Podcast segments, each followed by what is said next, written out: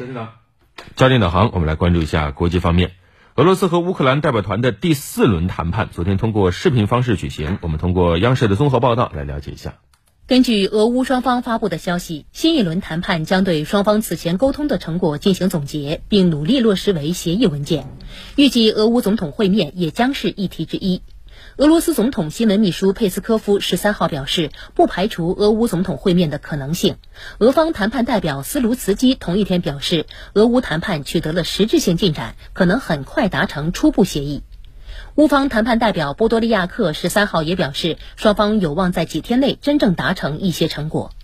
俄罗斯国防部发言人科纳申科夫十三号表示，俄军当天使用远程高精度武器打击乌克兰西部利沃夫州靠近波兰边境的两处军事设施，打死近一百八十名外国雇佣兵。俄方表示，乌克兰政府用这些设施训练外国雇佣兵和储存外国武器，俄军将继续消灭陆续抵达乌克兰的外国雇佣兵。乌克兰国防部长列兹尼科夫十三号表示，遭袭的军事训练设施有外国军事教官工作。乌方还表示，袭击导致至少三十五人死亡，一百三十四人受伤。当地时间三月十四号，乌克兰总统办公室主任顾问波多利亚克通过社交媒体表示，第四轮乌俄谈判进入技术性暂停阶段，相应工作组将完成系列补充性工作，预计谈判将于十五号举行。俄乌战事现在进入到第十九天，俄军开始扩大攻势，在加紧对基辅的军事压力同时，继续在空袭乌克兰西部城市。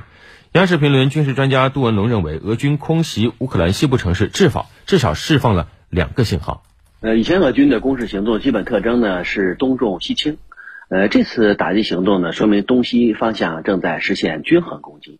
呃，选择在波兰边境呃攻击两个重要的基地，两个层次。呃，首先是战术层次，其次是战略层次。如果从战术层次去分析，两个目的至关重要。首先呢，要给这些外籍雇佣兵下马威，呃，通过打击雇佣兵的集散地点和训练基地，呃，告诉所有的国外雇佣兵进入到乌克兰作战。那么现在的俄罗斯会用各种武器对他进行遏制，而且呢，今后进入的越多，伤亡就会越惨重。另外，在这个地区进行各种打击行动，也可以把之前美国包括西方国家向乌克兰提供的标枪导弹、呃毒刺导弹，包括下一代轻型反坦克导弹铁拳二，包括 AT 四各种火箭筒，呃全部摧毁。这个状态下可以警告西方，运输再多的武器装备在乌克兰境内也没有办法发挥太大的作用。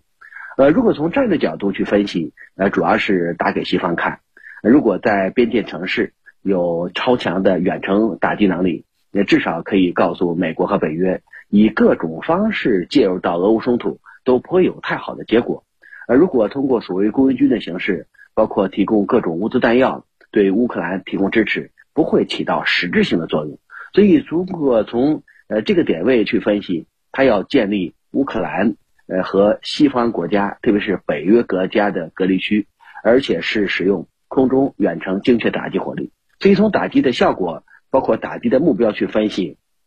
如果指向西方啊，指向呃乌克兰和其他北约国家的边境通道，那么至少可以让今后呃北约国家，包括所谓国际市场上的雇佣兵进入乌克兰，以及各种物资进入乌克兰，存在着比较大的障碍。这种警示信号非常强烈。